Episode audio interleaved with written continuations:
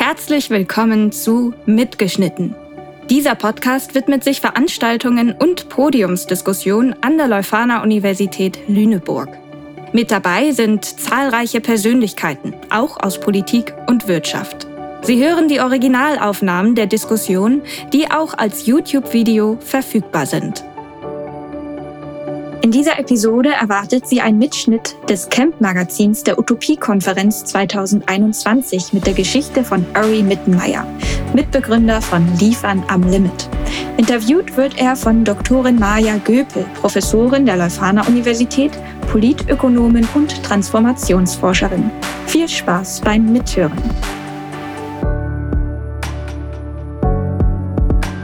Ich finde es ganz großartig, dass wir jetzt äh, zum Schluss nochmal den Horizont richtig weiten und uns nach Südkorea schalten, wo Ori äh, jetzt in einer ganz anderen Zeitzone sitzt und mit uns nochmal ein Stück weit seine Geschichte teilt, wie er eigentlich in eine dann langsam dystopisch anheimelnde, wenn ich das vielleicht so beschreiben darf, Welt gerutscht ist, voller Versprechen und dann sich überlegt hat, nee, das müsste anders gehen. Magst du einfach mal kurz berichten, wie du bei der Plattformökonomie gelandet bist und was dich dann inspiriert hat, die Dinge ganz anders zu machen? Ja, klar. Ähm das Ganze hat ja vor vier Jahren ungefähr angefangen, vor vier oder drei Jahren. Ähm, und da war ich halt im Prinzip nichts anderes als ein einfacher Kurierfahrer bei den damaligen Lieferdiensten Deliveroo und Fodora. Ähm, ich habe bei beiden Unternehmen abwechselnd gearbeitet, ähm, einfach weil äh, ich damals das Geld halt einfach brauchte. Ich lebte in Köln und musste ja irgendwie meine Miete finanzieren und wollte aber gleichzeitig nebenbei ja meinen Abschluss nachholen an einer Abendschule, mein Abitur. Ähm, jetzt hatte ich allerdings das Problem, dass ich keinen Anspruch auf BAföG damals hatte. Die Regelung ist ja irgendwie so, dass man zwei bis drei Semester dann studiert haben muss, um dann BAföG zu bekommen. Also war ich in der Situation, dass ich gar nicht wählerisch sein konnte. Bin dann ähm, einfach schnell in diesen Job eingestiegen, weil es war ja auch sehr attraktiv, muss man ja auch dazu sagen, dass man ja eigentlich gar keine üblichen Formalien ja durchlaufen musste halt. Ne? Also man hat einfach sich nur auf dem Handy eingetragen und durfte am nächsten Tag schon Essen ausliefern und das dann relativ schnell auch alles ausgezahlt worden ist. Dass das alles nicht so super war, ist mir erst auch nach ein, zwei Jahren klar geworden. Also da kommen wir bei so einem ganz wichtigen Punkt, den ich dann auch immer thematisiere, dass viele Menschen von uns sich hat man gar nicht bewusst sind, in was für Bedingungen wir uns eigentlich begeben. Und sobald es uns aber klar wird, wie prekär die Situation eigentlich ist, dass wir eigentlich gar keine Möglichkeit haben, ähm, daraus einfach so mal eben auszusteigen, sich einen neuen Job zu suchen.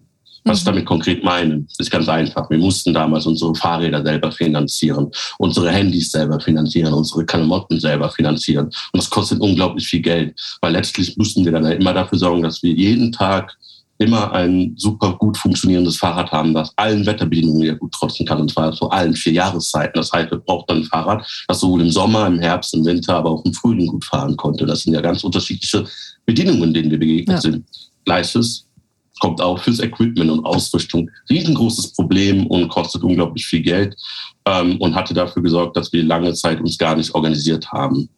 Und also im, im Prinzip scheint da ja so ein bisschen eine Unterscheidung zu sein zwischen ab und zu ein Gelegenheitsjob, weil die Eintrittsbarrieren niedrig sind, äh, weil es sich sehr gut um deinen sonstigen Plan und Arbeits- bzw. Ausbildungsmodus rumgruppieren lässt. All diese Geschichten waren attraktiv für den Moment, bis es ein Arbeitsverhältnis wurde, wo eigentlich so deine primäre Einkommensquelle und deine primäre Struktur im Tag hergekommen ist vielleicht auch deine Identität und eine Suche nach Verlässlichkeit. Also mit dem, wie organisiere ich meinen Tag. Ist das, würdest du sagen, dass da ein Shift stattgefunden hat von diesem Gelegenheitsjob hin zu, jetzt soll es aber etwas ja, Bestandhaltigeres sein in meiner Organisation meines Lebens?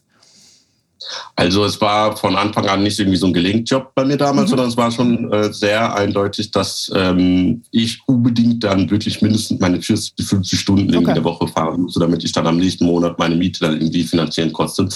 Weil man sich ja anguckt, äh, dass ja damals schon vor vier, fünf Jahren die Mieten ja wirklich durch die Decken gegangen sind, dann ähm, ist das halt schon echt kein Spaß mehr gewesen.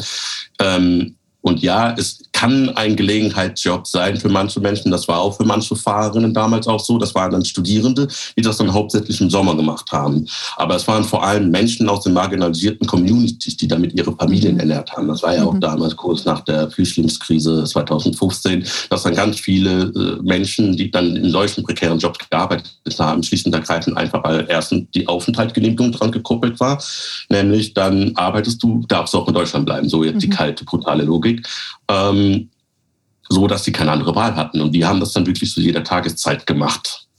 Weil das ist ja immer das Argument, ne? dass es wenigstens dann Jobs gibt für diejenigen, die im normalen Arbeitssektor eben nicht so schnell Fuß fassen. Aber na, natürlich ist die spannende Frage, und ich glaube, bei der bist du gelandet. Wieso engagieren wir uns nicht stärker, dass das normale Arbeitsverhältnis sich ändert, anstatt zu sagen, ist doch wunderbar, dass es diese Lösungen gibt für diejenigen, die sonst noch schlechter dran wären. Und vielleicht kannst du da noch mal ein bisschen einhaken, wo bei dir da der Shift gekommen ist und wie du jetzt eben auf die Sache dran schau drauf schaust und was du denkst, was die utopischen Lösungen sein sollten. Und ob das wirklich also, so utopisch ist, das ist ja auch das Spannende. Entschuldige. Ja, alles. Ähm, also wenn wir uns ja mal anschauen, wie sind denn die Bedienungen denn jetzt gerade ausgestaltet? Sind ja so ausgestaltet, dass ähm, ganz viele Lieferdienste ihre Beschäftigten in befristeten Verhältnissen zwingen. Und alleine das ist doch schon ein riesengroßes Problem. Damals ähm, hatte ich immer nur einen sechs Monat Vertrag gehabt. Das heißt, alle sechs Monate musste ich darauf hoffen, dass ich da eine Vertragverlängerung bekomme. Mhm. Das heißt, was bedeutet das damals für mich? Ich konnte keine äh, langfristige finanzielle Planung aufstellen. Ähm, es stellte sich immer bei mir die Frage dann, oh Gott, werde ich denn in sechs Monaten verlängert oder nicht? Was würde das denn für mich bedeuten? Ich kann dann mein Abitur vielleicht nicht fortsetzen. Man müsste es auch äh, einfach auf Pause setzen, bevor ich dann überhaupt die Möglichkeit habe, mich fortzubilden, weiter qualifizieren und aufsteigen zu können in dieser Gesellschaft. Das wäre dann eine unglaubliche Barriere gewesen. Und das kann man aber auch genauso gut auf, auf Menschen, die aus einer marginalisierten Community sind, übertragen es gibt unglaublich viele Menschen, das kriegt ja nicht nur im Lieferdienst so, das sind ja in ganz vielen anderen Branchen, so Reinigungskräfte, die so viele wichtige, systemrelevante, aber auch unsichtbare Arbeit halt machen und in so miesen, prekären Bedingungen sind, dass man ja ernsthaft sagen muss, nein, das muss sich halt ändern. Das das, das, das, das, das, das, das, das, und dann, dann denen dann den Vorwurf zu machen, dass sie überhaupt in den Job sind, finde ich dann immer besonders eine perverse Logik, weil letztlich zwingen wir sie doch, diese Job zu machen.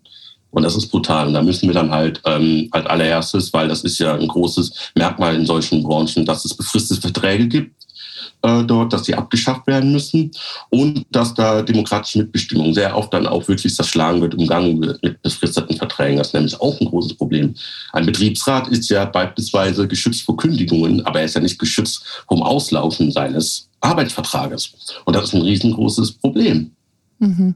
Im Prinzip, wenn wir es historisch angucken, ist das ja ein kontinuierliches, immer wieder auftauchendes Aushandlungsmoment von denjenigen, äh, die tatsächlich eben für ihre Arbeit streiten müssen, für die Anerkennung, für die Lohnerhöhung, für die Organisation von Arbeitskraft im Verhältnis tatsächlich zu Finanzkapital, zu denjenigen, wie jetzt sehr klassisch politökonomisch formuliert, die Produktionsverhältnisse besitzen.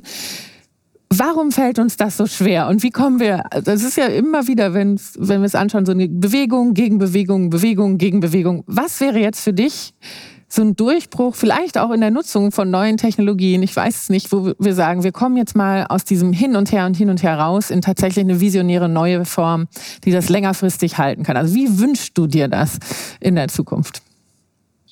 Also ich hatte es ja vorhin ja schon gesagt, ne, den, den Begriff unsichtbare Arbeit. Viele systemrelevanten Jobs sind ja unsichtbar. Das heißt also auch viele Lebensrealitäten, viele Perspektiven sind damit auch gleichzeitig unsichtbar. Das heißt vor allem von vielen ähm, aus der Mehrheitsgesellschaft ist eigentlich gar nicht bewusst, wie die Lebensrealitäten von Menschen, die in diesen Jobs eigentlich sind, eigentlich aussehen. Ähm, ich begegne da sehr oft dann auch eine, eine gewisse Ignoranz, ähm, Überheblichkeit. Das, es gibt ja immer so diese, diese Stories, dass dann ja irgendwie eine Mutter oder ein Vater ein kleines Kind dann so ein bisschen droht.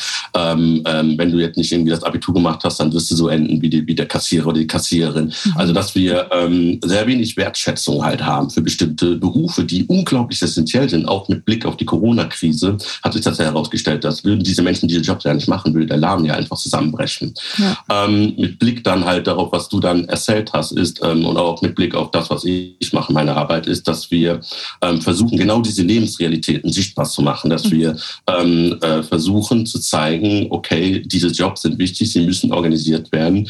Wir müssen ähm, wieder hinkriegen, dass auch gewerkschaftliche Arbeit dann auch wieder ganz anders wahrgenommen wird, weil auch das ist ja ein riesengroßer Knackpunkt viele Menschen, auch ich wusste vor vier Jahren gar nichts über Gewerkschaften. Ähm, alles, was das für mich war, war, dass das eine riesengroße Institution, politische Institution, die nur so von Weißen für Weißen gemacht worden ist. Also gar nicht wirklich meine Interessen repräsentiert.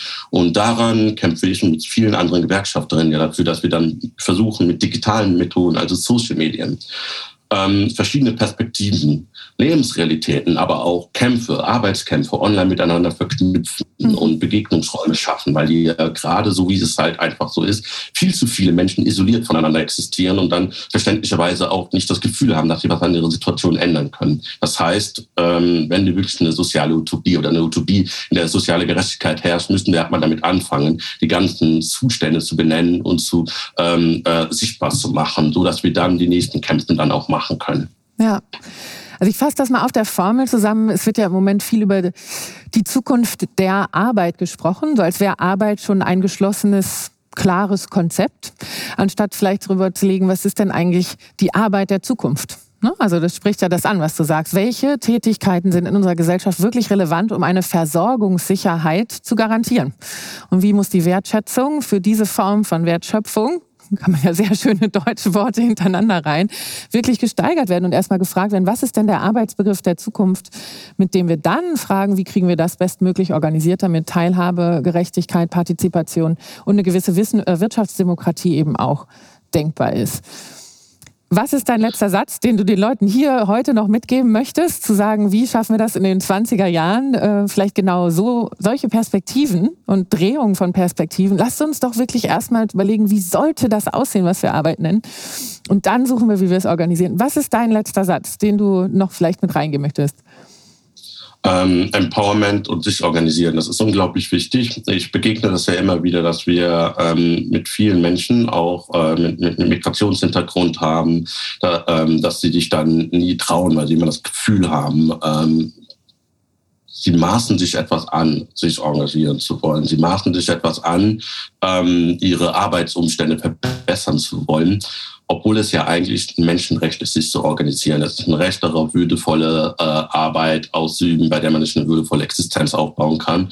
Ähm, mein letzter Satz in dem Hinsicht ist, dass man sich trauen soll, dass man ähm, zu den Gewerkschaften gehen soll. Ja, es wird nicht einfach sein, es ist schwierig, sich politisch zu engagieren, aber es ist wichtig, dass wir uns organisieren, weil letztlich ist es halt in unserer Hand, dafür zu sorgen, dass wir auch wirklich eine Utopie haben können. Heißt also nicht nur darüber sprechen, sondern auch aktiv werden, Gewerkschaftsmitglied werden. Auch jetzt mit Blick auf die bevorstehende Wahlen, dann sich einfach genau anschauen, wofür irgendwelche Parteien anstehen, was sie wollen, wo sie hinwollen und dann auch tatsächlich wählen gehen und äh, nicht irgendwie sich einfach rauszuhalten, weil Politik ist leider auch privat, ähm, äh, also politisch ist leider halt auch im Privaten verordnet und hat auch unglaubliche Auswirkungen. Insofern nicht ja. verstecken, sondern rausgehen und kritisch kämpfen und die eigene Selbstwirksamkeit nicht unterschätzen. Ne? Ein Recht auf Mitmachen, aber auch ein Recht auf Mitsprechen. Ich danke dir ganz, ganz herzlich, auch dass du dich heute mit uns in Verbindung gesetzt hast, über alle diese Kanäle hinweg. Und weiter viel, viel, viel Erfolg für deine Arbeit und bis zum nächsten danke. Mal. Bis zum nächsten Mal. Vielen Dank, dass Sie heute wieder mitgehört haben. In den Show Notes finden Sie Informationen und Links zu dieser Episode. Alle Folgen gibt es auf leufana.de slash podcast und überall, wo es Podcast gibt. Zudem finden Sie die Originalfilmaufnahmen der Diskussion auf unserem Leufana YouTube-Kanal. Wir freuen uns, wenn Sie mitgeschnitten abonnieren und beim nächsten Mal wieder mithören.